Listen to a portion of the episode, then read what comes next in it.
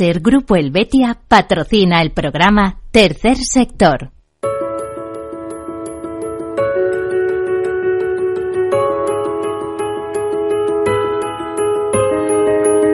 Tercer Sector, un espacio para la economía social. Un programa dirigido por Miguel Benito.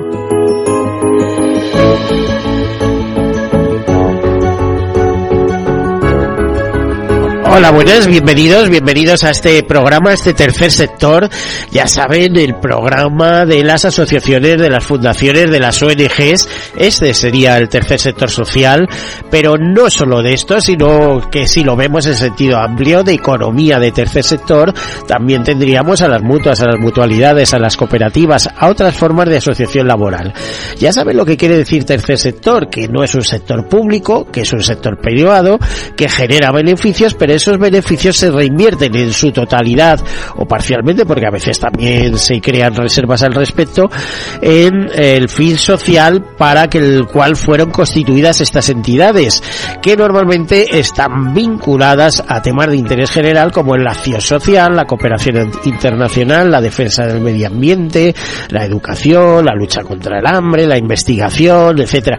Y eh, por ejemplo, una serie de padres que tienen en común que sus hijos tienen una determinada enfermedad. Entonces, ¿cómo impulsar la investigación sobre esa enfermedad? Pues dotándola de fondos. ¿Y esto cómo se hace? Pues creamos una fundación que capta fondos con diversas acciones para poder impulsar eso. Bueno, pues ahí están. Además, el mundo, este mundo está muy en línea con los ODS, con los Objetivos de Desarrollo Sostenible, con sus eh, 17 objetivos y sus más de, eh, creo que son 400 metas muchas más, todas las que se nos puedan eh, plantear y ocurrir incluso, que la economía social es un sector eh, bollante, eh, es un sector que para que ustedes hagan idea, pues eh, agrupa a más de 40.000 empresas, y que da trabajo a más de dos millones de trabajadores. Son datos de la CEPES, de la Confederación Española de Empresas de Economía Social. Y si nos vamos al mundo de las asociaciones y fundaciones, bueno, las asociaciones son innumerables, eh, pasan con toda seguridad de los 800.000. En, la, en el caso de las fundaciones, 10.000, 6.000 activas, menos de 1.000 asociadas a la Asociación Española de Fundaciones. En cualquier caso, mucho movimiento alrededor de eso y también eh, valor económico. Cuando decimos esto se suele hablar de que las, el tercer sector promueve alrededor de el 10% del PIB en España. Dirán que es una cifra desmesurada. No tanto si tenemos en cuenta que hay muchas fundaciones que son cabeceras de grandes grupos empresariales, de grandes corporaciones como Ilunion o Mafre o el Corte Inglés eh, o, o, o, Fundación La Caixa y sí el papel definitivo importantísimo que tiene ese grupo empresarial. O también eh, podemos decirle que solo las mutualidades pues gestionan por cuenta de sus socios más de 54 mil millones de euros, 55 mil millones de euros. O sea, eh, son cifras muy importantes. Así que relevancia personal, relevancia empresarial y eh, ya saben, economía de personas hecha para personas y de persona a persona. Bueno, pues dicho todo esto y aparte de explicarles que el tercer sector también es de alguna manera la solidaridad mercantilmente organizada por el solo hecho de que necesitan ser eficaces para cumplir sus objetivos, pasamos a contarles algunas notas de actualidad y luego interesantes entrevistas que les ofrecemos. Comenzamos.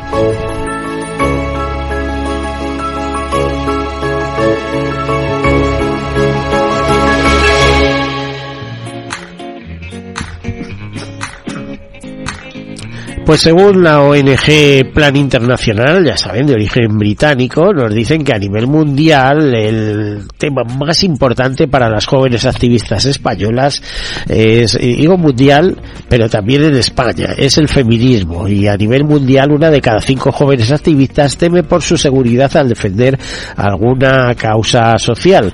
El feminismo es el tema más importante para niñas y jóvenes activistas en España, si lo dice una nota que recoge Europa Eh, y esto se desprende del informe Turning the World on eh, Iron, eh, Niñas y Jóvenes Activistas al frente de los avances por la igualdad, presentado con, en el marco del Día Internacional de la Niña. El documento expone que las jóvenes en España coinciden en destacar el feminismo como uno de los principales motivos de movilización, aunque también hace referencia a las desigualdades y al medio ambiente. Eh, el caso de las adolescentes entrevistadas en el resto del mundo, el 60% opina que la igualdad y la violencia de género son los temas prioritarios para hacer campaña y considera que la educación resulta una herramienta esencial.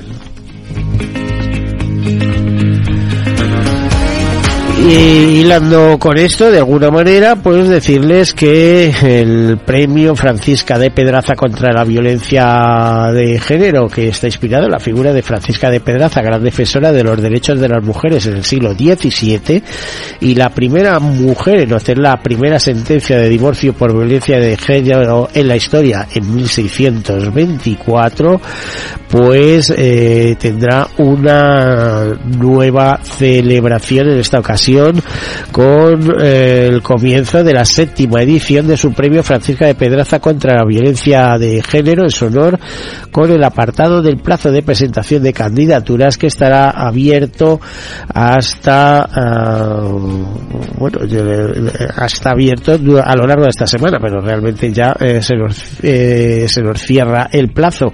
Dice este premio reconoce a aquellos que han superado obstáculos inspirado a otros y demostrado una educación ejemplar en la lucha contra la violencia de género. Eh, son palabras de Julia Pérez Correa, presidente de la Asociación Francisca de Pedraza.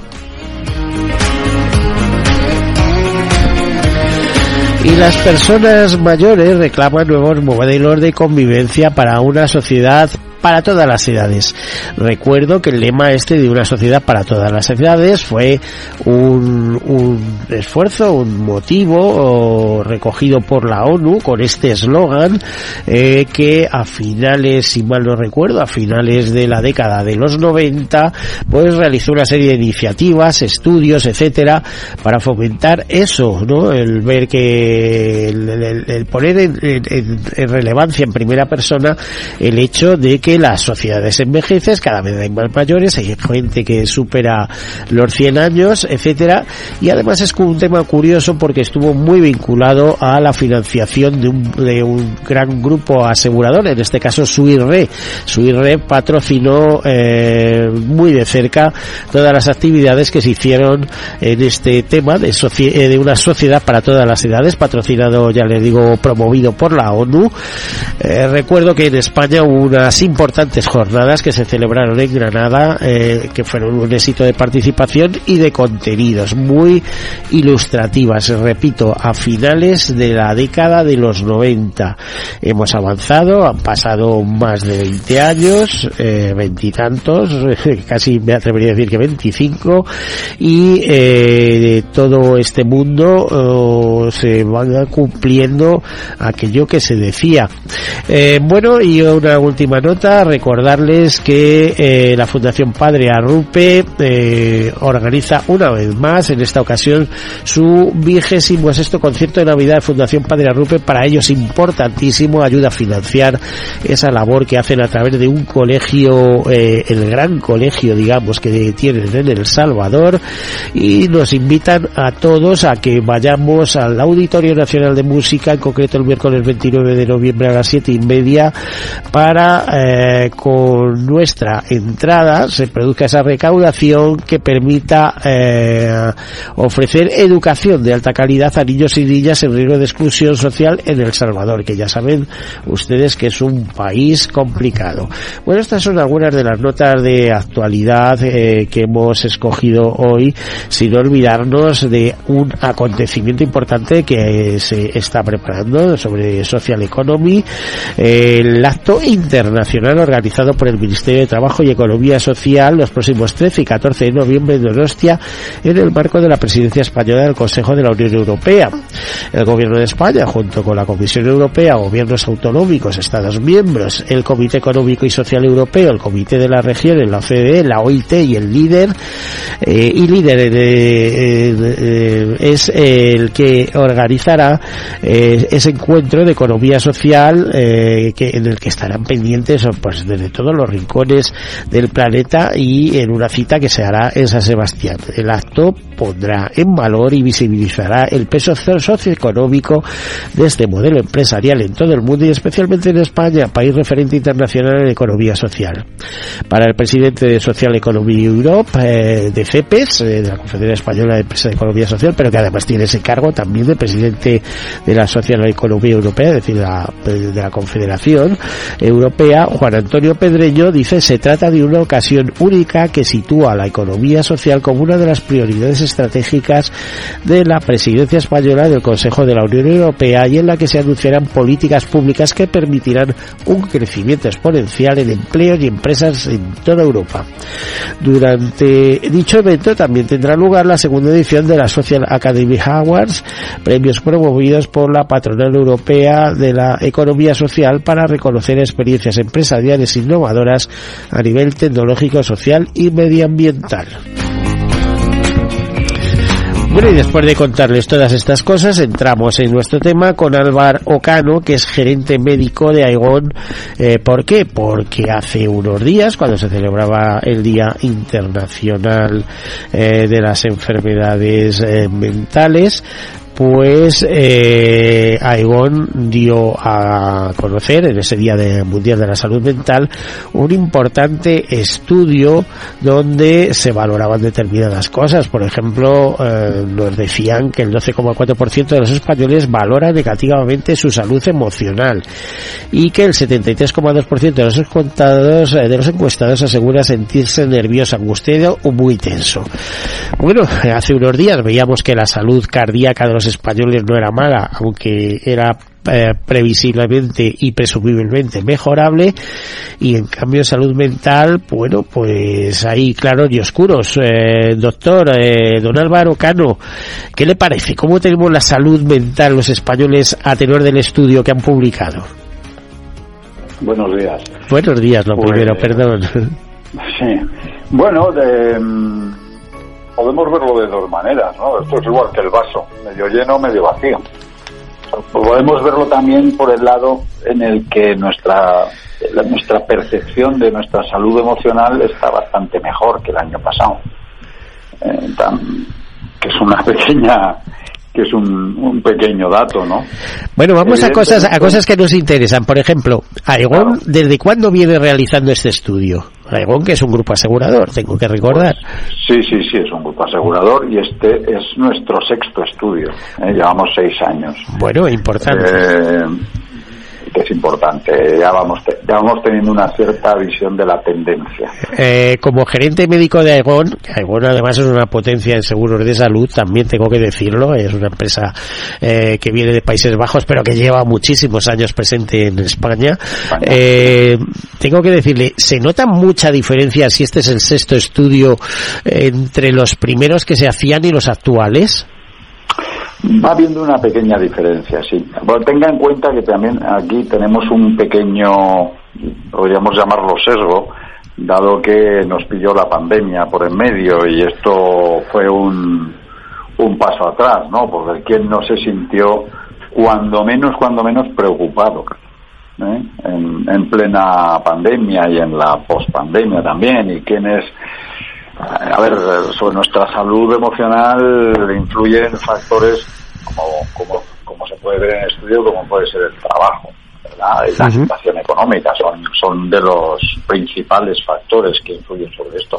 Y claro, pues en aquella época que había muchas personas en ERE y muchas personas preocupadas por su, por su futuro inmediato económico y demás, pues claro, la salud emocional se resentía también severamente, ¿verdad? Y esto es algo que hemos ido recuperando ahora. Bueno, hasta cierto punto, ¿no? Porque la inquietud por laboral siempre está ahí presente. siempre la tendremos. Eh, claro, eh, las, las relaciones en familia también preocupan mucho. La salud, eh, yo creo que es el primer factor, pero claro, a, veces nos fijamos poco en la salud mental y de ahí la necesidad de tener un día dedicado precisamente a, a eso, un día internacional, ¿no? Pues sí, sí, sí, porque no no le dedicamos suficiente atención. ¿eh? Nosotros mismos, quiero decir, eh, nosotros como personas nos dedicamos poco, estamos más preocupados de nuestro trabajo, de nuestra familia, nuestras cosas y nos cuidamos menos de, lo que deberíamos. ¿eh? Y eso que sí que debemos decir que, que bueno, que en general estamos percibiendo que, que poco a poco, cada año, un poquito más, un dos puntos y medio, tres puntos y medio, eh, la gente pues va haciendo actividades enfocadas a la mejora personal. Eh, eh, doctor, bueno, no sé, no sé si llamarle doctor o, lo dejamos en... Lo puedes llamar. Te puedo llamar doctor. ¿Este estudio se hace de manera... ¿Se hace solo en España o hay comparaciones con otros mercados? Nosotros lo hacemos en España, nada más. Nada más. Es decir, desde algún central no se promociona el hacer este tipo de estudio en diversos países, ¿no?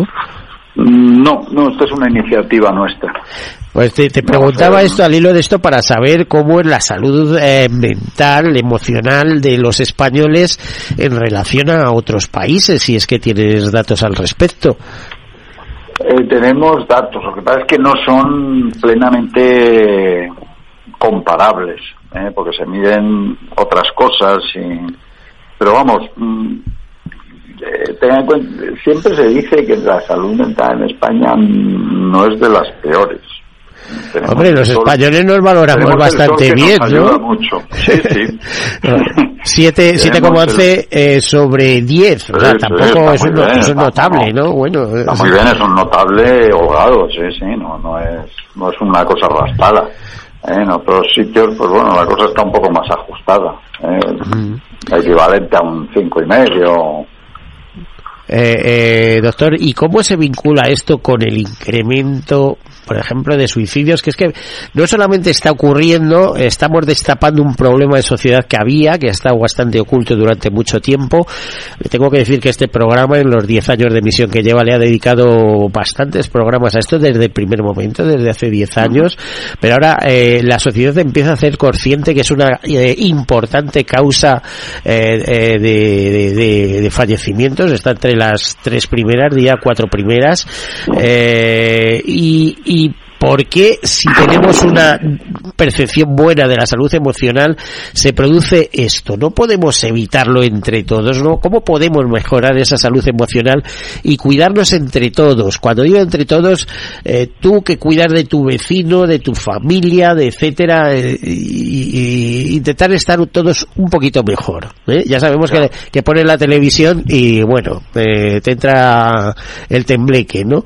Pero tiene que haber alguna manera de que todo lo podamos hacer un poquito mejor. Bueno, aquí hay, aquí interviene un aspecto que es clave, como todo, que es la, la, posibilidad, uno, de que nosotros, como personas, eh, decidamos que tenemos que recurrir a un profesional para ayudarnos. Eh, y dos, que, que haya ese profesional esté disponible en un tiempo más o menos inmediato. Eh, este es uno de los grandes problemas en el tema de la salud mental. Eh, los recursos son escasos y, conseguir una cita cuesta muchísimo. A, ver, iba, aquí te eso es lo que lastra, eso es lo que nos lastra. Entonces, eh, aunque tengamos pues pongamos que hay un 30% de la población, vemos aquí que, que no es tan que no es tan feliz, ¿no? Como, como el, el otro 70%, pero claro, si les cuesta mucho acceder, pues eh, su problema se puede ir ahondando y se puede ir agravando. A ver, iba a decir, eh, el problema existe, imagino que eh, tiene que haber políticas públicas que incidan en esto y poner recursos pero también imagino que existe, después de identificado el problema, el hecho, por ejemplo, de contar con un seguro privado y no quiero hacer publicidad a los seguros privados. pero eso sí que brinda una oportunidad de actuar de forma casi inmediata, ¿no? Por supuesto, por supuesto, y nosotros lo recomendamos. Esa es una de las de las razones por las que podemos recomendar un seguro privado, sin ya sin entrar en nombre si quieren. ¿Eh? Pero sí, es, es ofrecer una atención más inmediata. Bueno, pues eh, alguna conclusión que nos puedas contar así de, en, unos minutos, eh, conclusiones de este estudio. Bueno, pues es importante, ¿no? lo que lo que hemos estado comentando. Eh, que, ¿Quiénes son los que más eh, hacen acciones para mejorar su bienestar? Pues eh, mire, las mujeres, los jóvenes y las personas que trabajan. Este, este ejemplo deberíamos ser capaces de, de extenderlo y de, y de aceptarlo. ¿Y, eso cómo se hace? ¿Haciendo paseos debajo de los árboles ahí para recibir ese, ese baño de bosque pues de los japoneses o haciendo deporte o, siendo amables? ¿Cómo se hace? Todo, todo, todo vale. Eh, hay gente que necesita hacer deporte para y se encuentra mucho mejor, otros prefieren darse un paseo y otros prefieren estar con los amigos, pero cada uno sabemos un poquito con, qué nos, nos hacemos felices y debemos intentarlo. Eh, hacer más esa actividad. Eh, evidentemente, y esto, ¿por qué fíjese usted en las zonas en las que es más, eh, hay mayor bienestar emocional? Extremadura, Castilla-León, Castilla-La Mancha. ¿Por qué tienen mejor salud emocional? Pues bueno, porque son, eh, no, hay grandes ciudades, está la gente pues tiene más tiempo para Para otras cosas, para cuidar la salud mental, ¿no? Digamos, porque la, las grandes ciudades eh, producen mucho estrés, ¿no? Claro, usted en Madrid o en Barcelona o en Sevilla, eh, pues oiga, que es que quedar con los amigos nos cuesta más tiempo porque hasta que no hasta que llegas hasta que te reúnes pues ya se te acorta mucho en cambio en estos otros en estas otras comunidades pues es más fácil pues este es uno este es un punto este es un punto y no y no es pequeño ¿eh? para bueno, leía vuestro informe. pues igual que la amistad, la amistad hay que regarla, ¿no? Como dicen, tenemos que y hay que hay que cultivarla.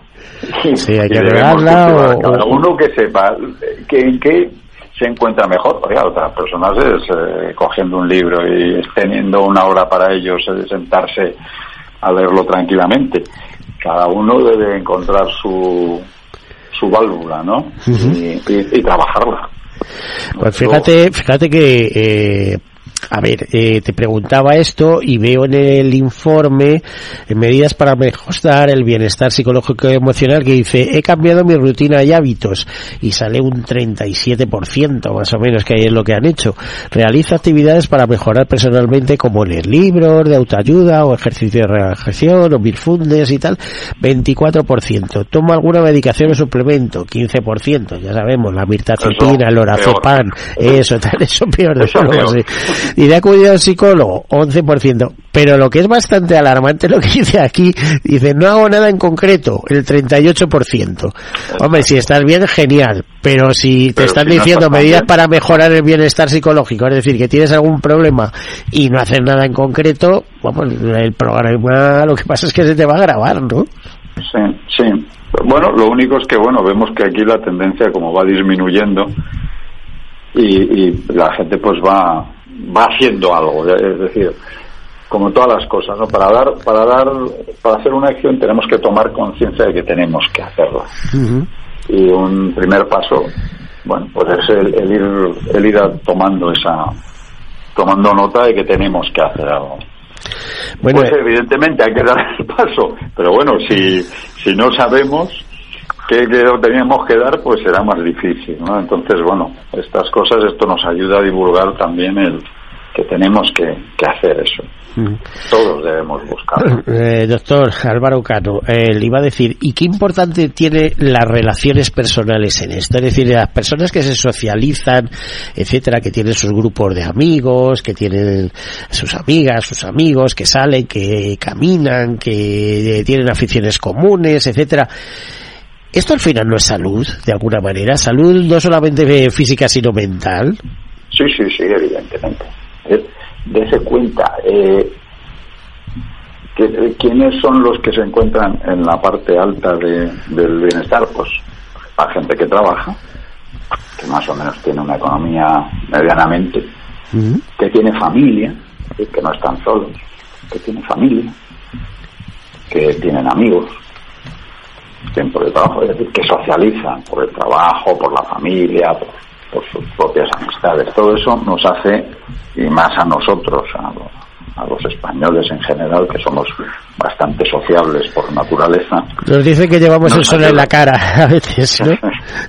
sí, sí.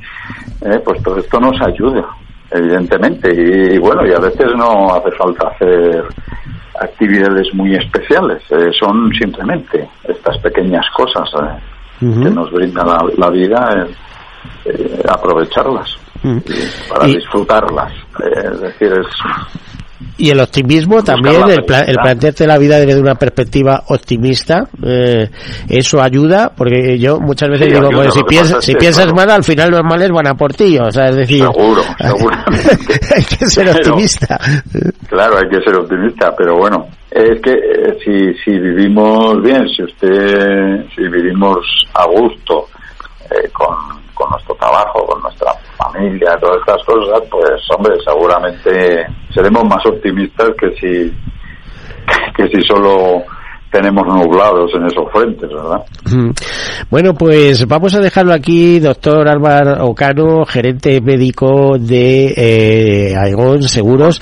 Muchísimas gracias por eh, ayudarnos a entender, a descifrar ese mensaje que dieron a conocer con el con motivo del Día Mundial de la Salud Mental eh, celebrado el pasado 10 de el pasado día 10 de octubre y esperemos a ver si al año que viene podemos también hablar del que hemos mejorado otro sí del séptimo estudio en ese caso bueno pues muchísimas gracias un abrazo y buen día hasta luego igualmente buenos días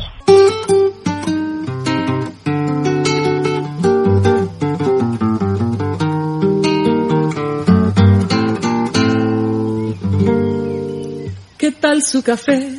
¿Cómo estuvo su agua y panela? Qué buenas arepas las que prepara Doña Rubiela. Qué tal el ajiaco con el frío de la mañana y el sabor de la papa que traje fresquita y de la sabana. Discúlpeme si interrumpo su desayuno. Para salir de las dudas es el momento más oportuno. Dígame usted si conoce la molienda o el azúcar es solo una bolsa que le compran en la tienda.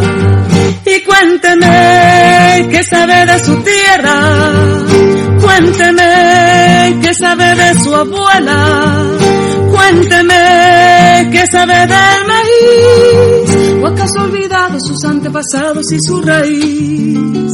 Dibújeme el árbol del cacao, mientras se toma ese chocolate con pan tostado Dígame su merced, ¿qué sabe del asadón?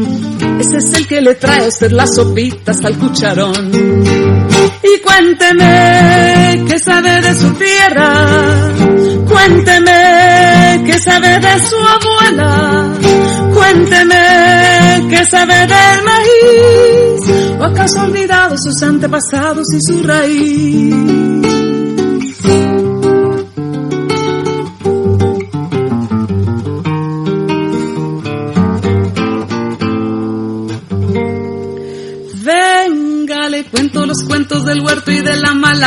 La yuca, la yota, los chontaduros, la quinoa, las habas y la guatila. Le tengo el guandú, las arracachas y la calabaza, le traigo guineos, también chacha frutos y unas papitas en la mochila.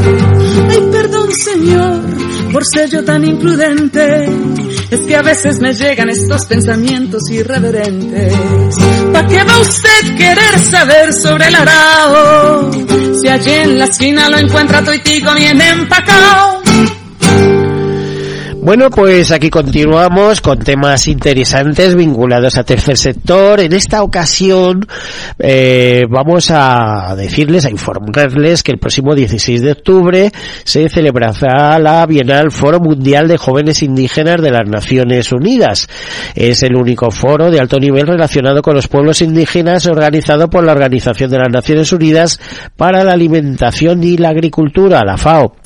Este foro de Naciones Unidas que surge de una recomendación realizada en 2017 por el Departamento de Asuntos Económicos y Sociales de Naciones Unidas, en siglas es UNDESA, a la FAO, a través del Foro Permanente de las Naciones Unidas para las Cuestiones Indígenas, se basó en el trabajo de la FAO eh, con el conclave global de jóvenes indígenas en 2017 y en la declaración de Roma sobre eh, jóvenes indígenas. Bueno, mm, ya les he planteado eh, todo el discurso impresionante. Y tenemos, eh, hablamos con, con él, con, a John Fernández de La Rinoa, que eh, es eh, jefe de equipo de poblaciones indígenas de la FAO, economista agrícola de la Universidad Autónoma de Madrid, con estudios de posgrados, etcétera, etcétera, y desde 1998, eh, pues es el momento que se incorporó a la FAO a trabajar en distintos departamentos de, de FAO. Una persona interesantísima que nos está escuchando y con el que conectamos en, eh, de, de, donde está ahora mismo. John, eh, buenos días, ¿dónde estás? Hola, buenos días. Un saludo para todas y todos. Pues es, ahora mismo estoy en Roma. Uh -huh. Estamos en, en, plena sala de máquinas porque, como bien contabas y decías, pues estamos eh, preparándonos para recibir pues a casi 200 jóvenes indígenas de todo el mundo que van a estar llegando pues ya durante el fin de semana para tener todo listo el, el día 16. Así que les hablo desde Roma, muy cerca del, del Circo Máximo, del Coliseo, donde vamos a, tener eh, esta, esta cumbre mundial de juventud indígena que se celebra cada dos años. ¿no? Bueno, eh, es un acontecimiento espectacular, imagino. Yo desde luego soy un seguidor de los pueblos indígenas, soy miembro de Survival, que, que te voy a contar, de Survival Internacional, una, una de, de las ONGs que ya sabes que trabajan por los pueblos indígenas. Eh, por cierto, eh, está desde la perspectiva de la alimentación, pero también hay otras perspectivas, ¿no? Por ejemplo, como que los indígenas son los mayores cuidadores eh, de eh, los habitats, ¿no? De los eh, de las zonas que, que, se quieren vírgenes conservar para el futuro, para para las próximas generaciones, ¿no? Qué, qué, qué, interesante esa reflexión, ¿no? Eh, y efectivamente es así. Eh, yo creo que hoy en día cualquier persona que esté preocupada con las temperaturas que estamos experimentando en estos meses de octubre, cualquier persona que vea que han cambiado los patrones hídricos, eh, los ciclos eh, del, clima, pues de alguna manera no puede no estar apoyando a los pueblos indígenas. Los pueblos indígenas hoy en día son los grandes protectores de los ecosistemas y de la biodiversidad en la Tierra. Esto está totalmente demostrado y no se puede eh, proteger la biodiversidad, o mejor dicho, no se puede luchar contra el cambio climático, la crisis climática, sin proteger la biodiversidad. Y no se puede proteger la biodiversidad si no apoyamos y trabajamos con los pueblos indígenas. Pero un poco al hilo de la reflexión que hacías, es muy importante entender que no se puede proteger esta biodiversidad si no protegemos antes y no apoyamos los sistemas alimentarios y de conocimientos indígenas. Pongo un ejemplo muy rápido. Hay más de 5.000 pueblos distintos indígenas en todo el mundo, son más de casi 480 millones de indígenas en todo el mundo, viven en siete regiones socioculturales, eh, habla más de eh, entre 4.000 y 5.000 lenguas de las que eh, permanecen en la actualidad, de que existen en el planeta, pero se estima que protegen aproximadamente el 80% de la biodiversidad del mundo. Uh -huh. eh, y es muy interesante porque viviendo solo en 98 países, eh, aproximadamente de todos los que hay en el planeta, pues son capaces de proteger más del 80% de la biodiversidad. O sea, hay una conexión intrínseca entre biodiversidad y pueblos indígenas.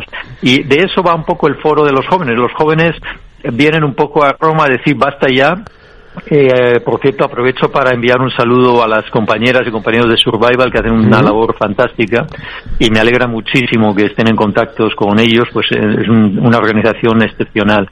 Pero estamos trabajando un montón de organizaciones de Naciones Unidas, indígenas, de academia, de universidades, eh, uno de los actores que viene a esta reunión de la Cumbre Mundial de Juventud Indígena es el Centro de Conocimientos Mundiales sobre Sistemas Alimentarios Indígenas, que engloba 28 universidades, centros de investigación, organizaciones indígenas.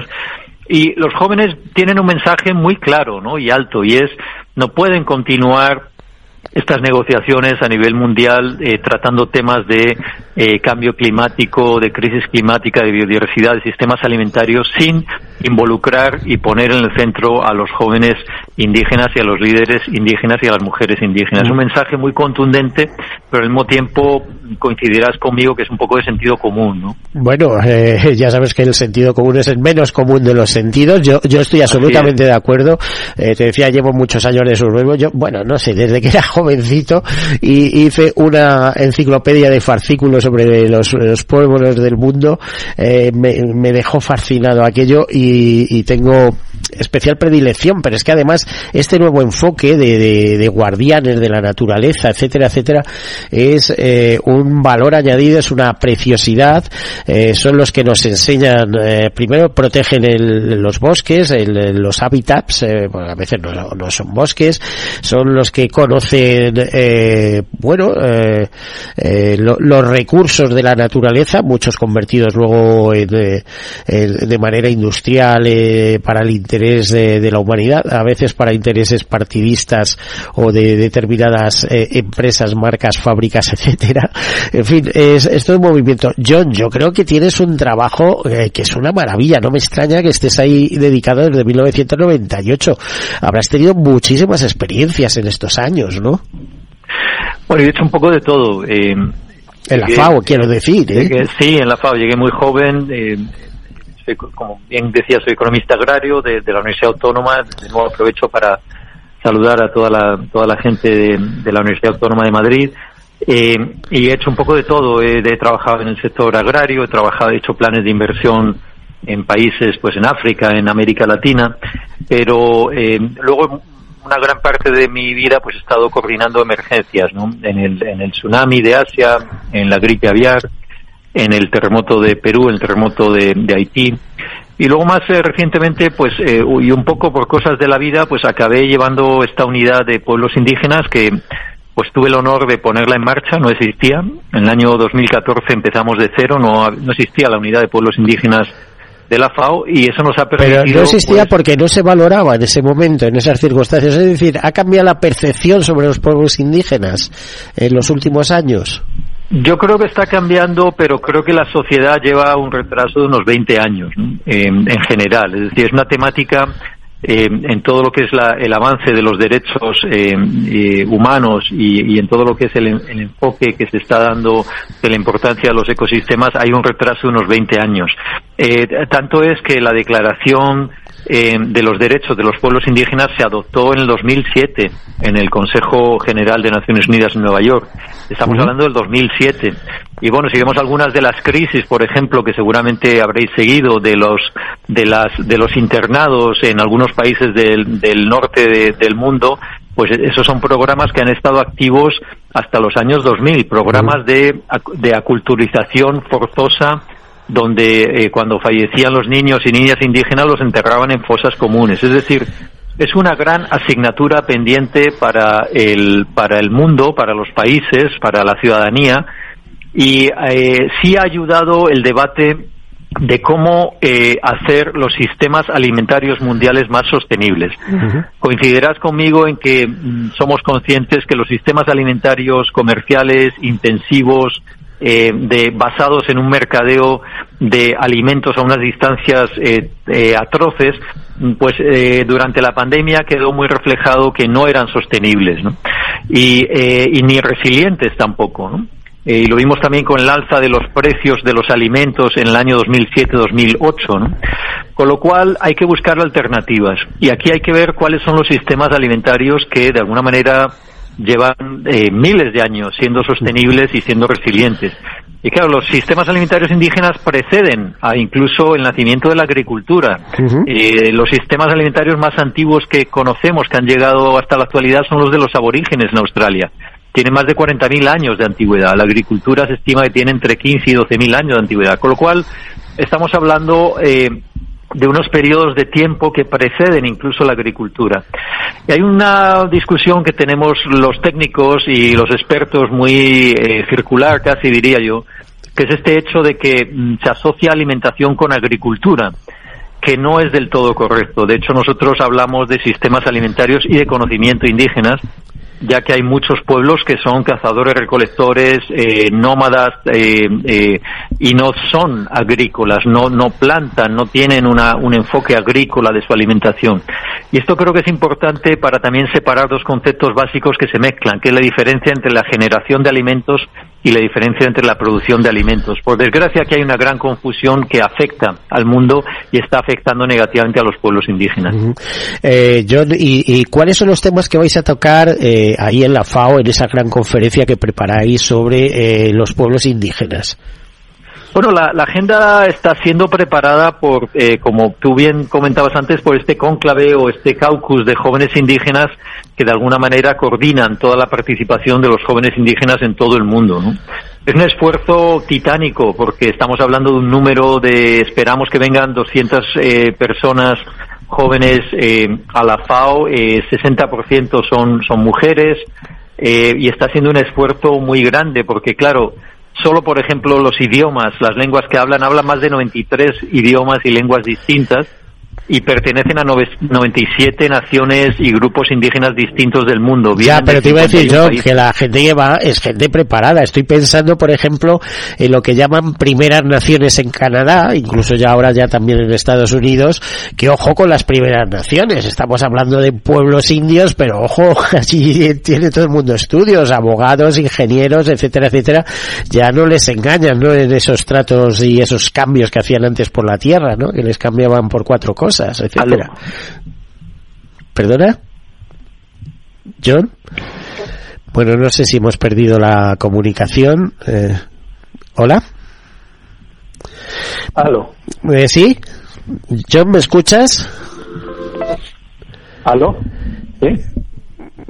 Eh, John. Se ha cortado. Sí, se ha cortado. Digo, bueno, es que eh, tengan en cuenta nuestros oyentes que estamos hablando con John Fernández de la Reinoa, eh, en, que está en Roma, en la FAO, eh, y coordinando la, la próxima, eh, la organización de eh, la conferencia internacional de sobre, eh, sobre pueblos indígenas y alimentación, ¿no?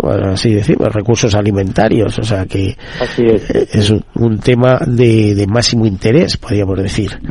Bueno, perdona, yo, a ver, que es que se ha, se ha cortado, eh, nuestros oyentes han, a lo mejor han perdido el hilo, estamos diciendo algo interesantísimo, si tenemos que rebobinar, eh, hablábamos de pueblos indígenas, de los 40.000 años de esos eh, pueblos australianos, yo estaba haciendo aquí casi un soliloquio sobre las primeras naciones de Canadá, estaba diciendo que esta gente que acude, cuidado, que sí, que a, aportarán 90, le, eh, 90 lenguas diferentes, pero que es gente con estudios, con preparación en muchos casos, o sea, son líderes eh, en, sus, en sus respectivas eh, zonas y muchos de ellos con estudios superiores. Bueno, así es, pero eh, yo aquí quiero hacer una, si me permites, quiero hacer un paréntesis, ¿no? En primer lugar es que mmm, solemos tender a tener una sobreestimación de lo que representan los estudios eh, universitarios, que evidentemente son fundamentales, lo que es la educación formal, pero yo aquí quiero romper una lanza en favor de todo lo que es el conocimiento oral y ancestral que se mantiene a, a través de eh, el, el, paso de una generación a otra, incluso entre generaciones, y que es un acervo de conocimiento en el mundo uh -huh. que depende directamente de la facultad eh, de hablar esos idiomas que no conocemos, pero que son idiomas vivos, lenguas vivas, y que una vez que se pierden esos idiomas se pierde todo ese conocimiento que ha sido atesorado además durante cientos, miles de años de observación constante de los ecosistemas, de los ciclos naturales y de las relaciones entre los elementos en los ecosistemas. No desdeñemos el conocimiento oral de pastores, nómadas, pueblos indígenas, porque es una gran equivocación. Y de hecho, bueno, la mayoría de las grandes tradiciones en el mundo han sido y han surgido a partir de procesos orales que luego han sido transcritos. Hablo desde las religiones hasta, eh, obviamente, movimientos políticos, ¿no? Con lo cual, es muy importante poner al mismo nivel, y es algo que nosotros abogamos desde nuestra unidad de pueblos indígenas en la FAO, abogamos por poner al mismo nivel de interacción el conocimiento oral de los pueblos con el conocimiento científico de esa formación académica que de nuevo es fundamental y complementaria. Mm. Con lo cual ambas dos van a estar reflejadas en la discusión de los jóvenes. Hablamos antes de cuáles son los puntos de agenda.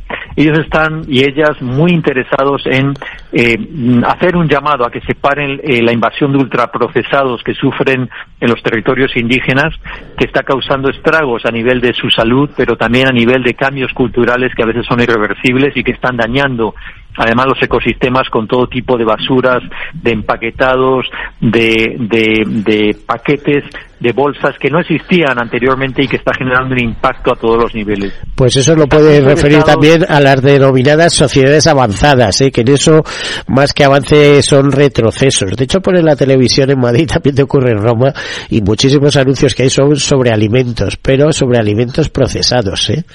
No, te, no te hablan de las virtudes de los alimentos no procesados precisamente. Así es, así es. Y, una de las dificultades que muchas veces tenemos cuando trabajamos con, pueblos indígenas a nivel de comunidad es que no entienden el, tampoco la pérdida de los alimentos, el, el, tirar estos alimentos a la basura, que como saben los oyentes, un tercio de los alimentos que se producen en el mundo no son consumidos, acaban en la basura, y eso mm. es, eh, da un poco una idea de lo insostenible y a veces eh, contradictorios que son los sistemas alimentarios comerciales eh, en un mundo en el que hay alimentos para todo el mundo y sin embargo hay varios millones de personas, más de 800, que se van a la cama sin alimentos, mientras eh, tiramos a la basura un tercio de todos los alimentos que se producen en el mundo. Esto es algo inexplicable para los indígenas, de hecho no lo entienden. No, pero no, lo entiende nadie. ¿eh? O sea, lo pongo desde otra perspectiva. Eh, ¿Cuántos millones y cuánto gastamos en alimentación para animales de compañía cuando en el mundo hay más de 800 millones de personas que no acceden a una alimentación básica o que directamente pasan hambre. Son cosas de que, que crujen, ¿no? No, no, no sé, el mundo hay que ordenarlo de, de, otra manera en un esfuerzo combinado.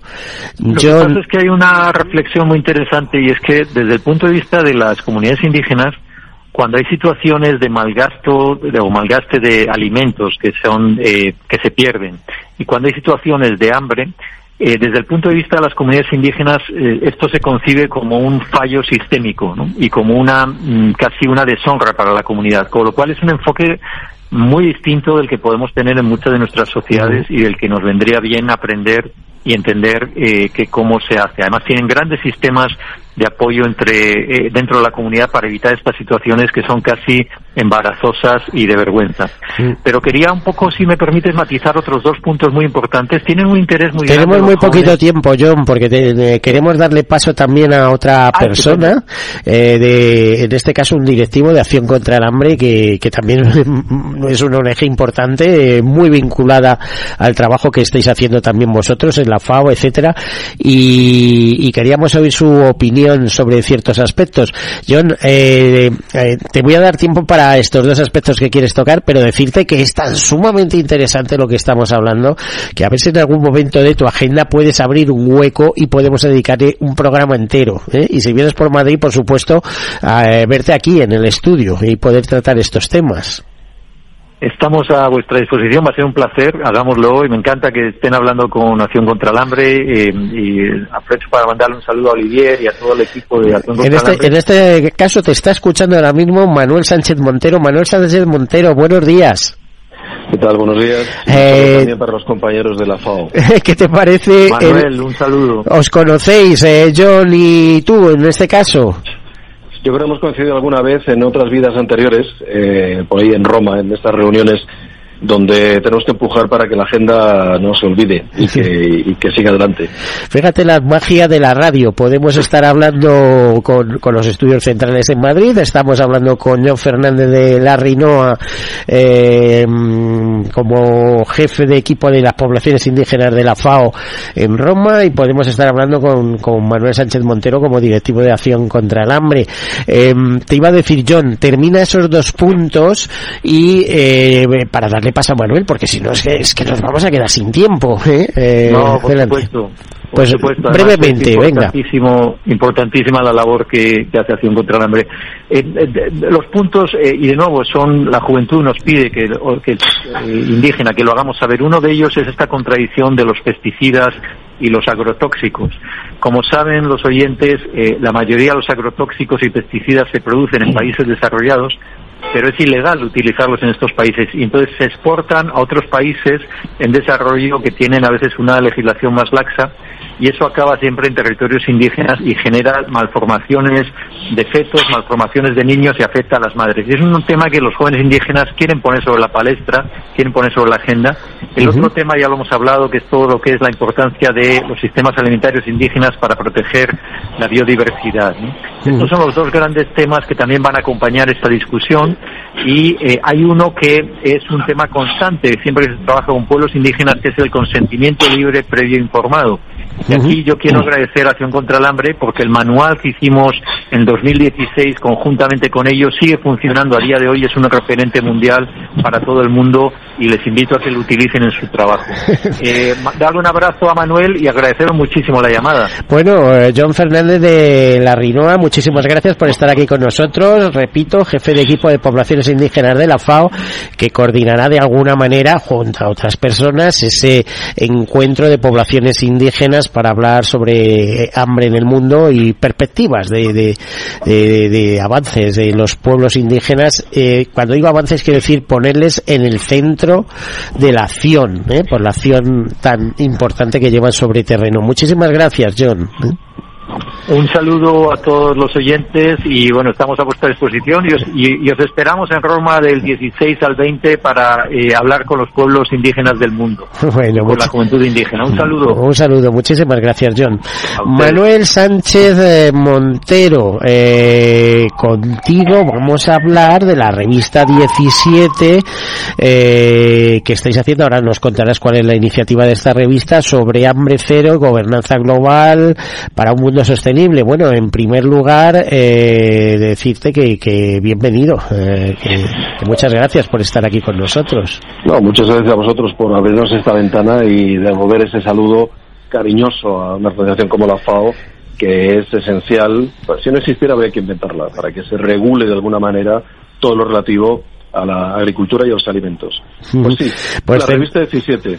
Tenemos eh, poco poco tiempo, eh, es, es una pena.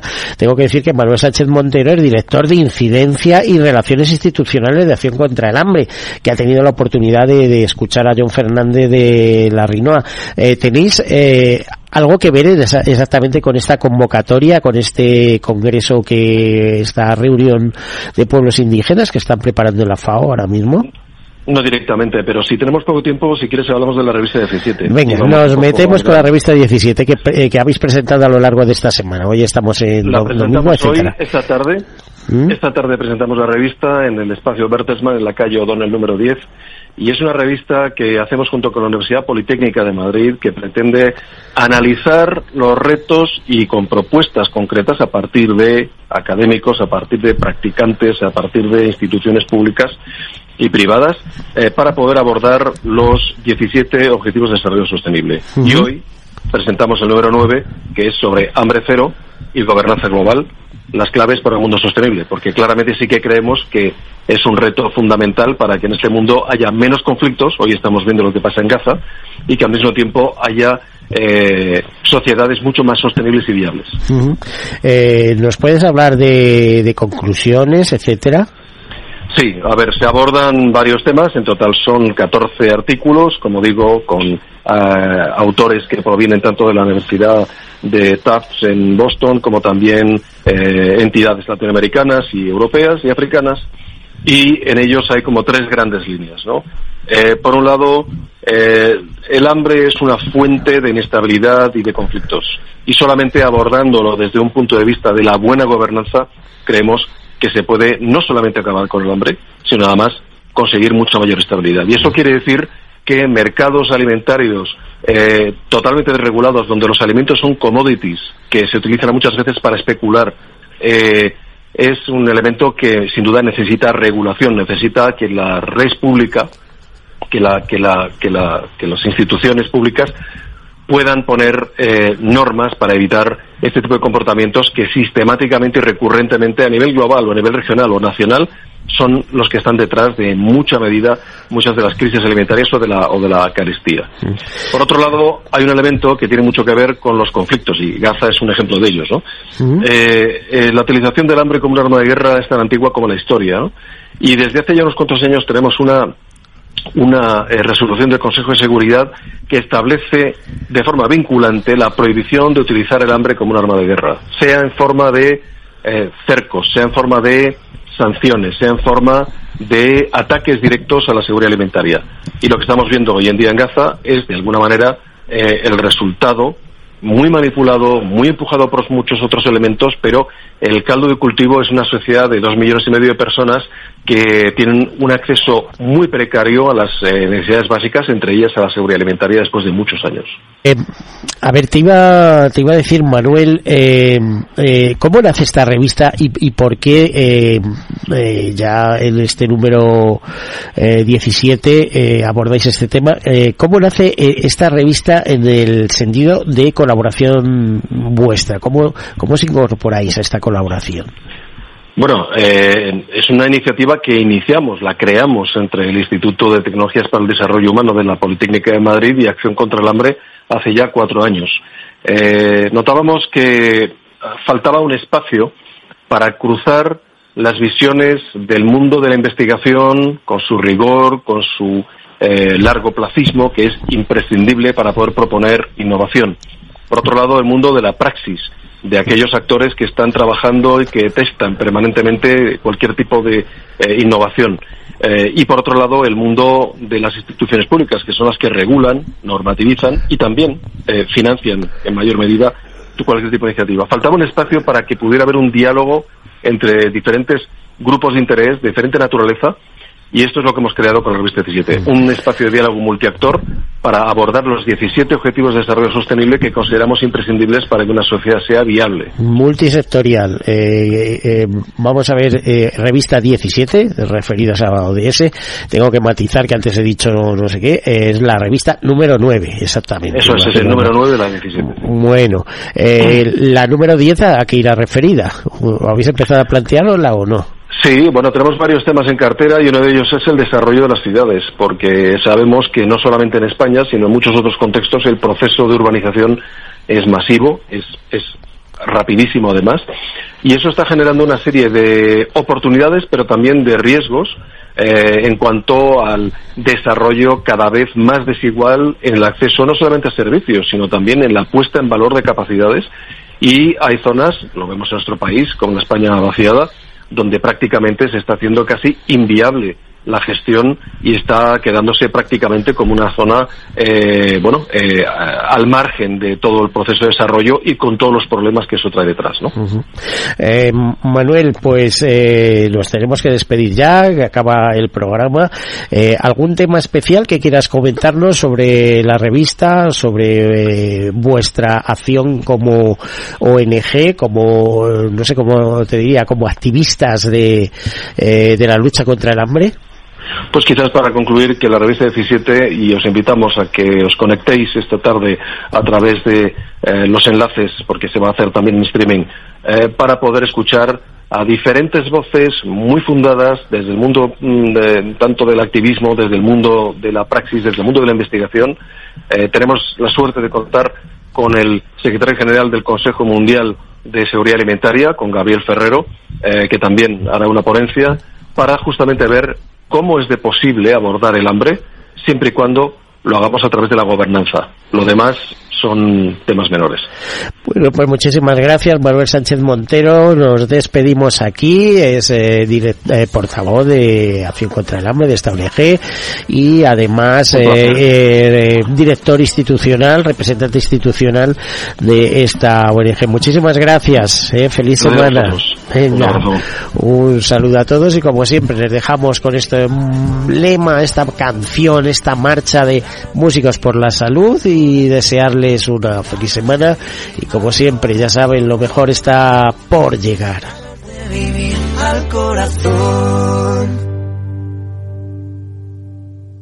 Caser Grupo Helvetia ha patrocinado el programa Tercer Sector. Todos los lunes a las 12, en directo en Capital Radio, la actualidad de personas y empresas en el Foro de los Recursos Humanos, primer espacio en la radio y en Internet dedicado a la gestión de personas y directivos en nuestro país. Pero más que nunca nos toca hablar de aspectos humanos. Voces acreditadas, profesionales del sector, empresas destacadas, empleados, líderes, todo sobre los recursos humanos. Un año más estamos con todos ustedes eh, en este espacio único en la radio y en nuestros contenidos dedicados a la diversidad. En la radio siempre en directo desde hace 18 años. Antena de Oro 2020. El Foro de los Recursos Humanos. Los lunes a las 12. Con Francisco García Cabello.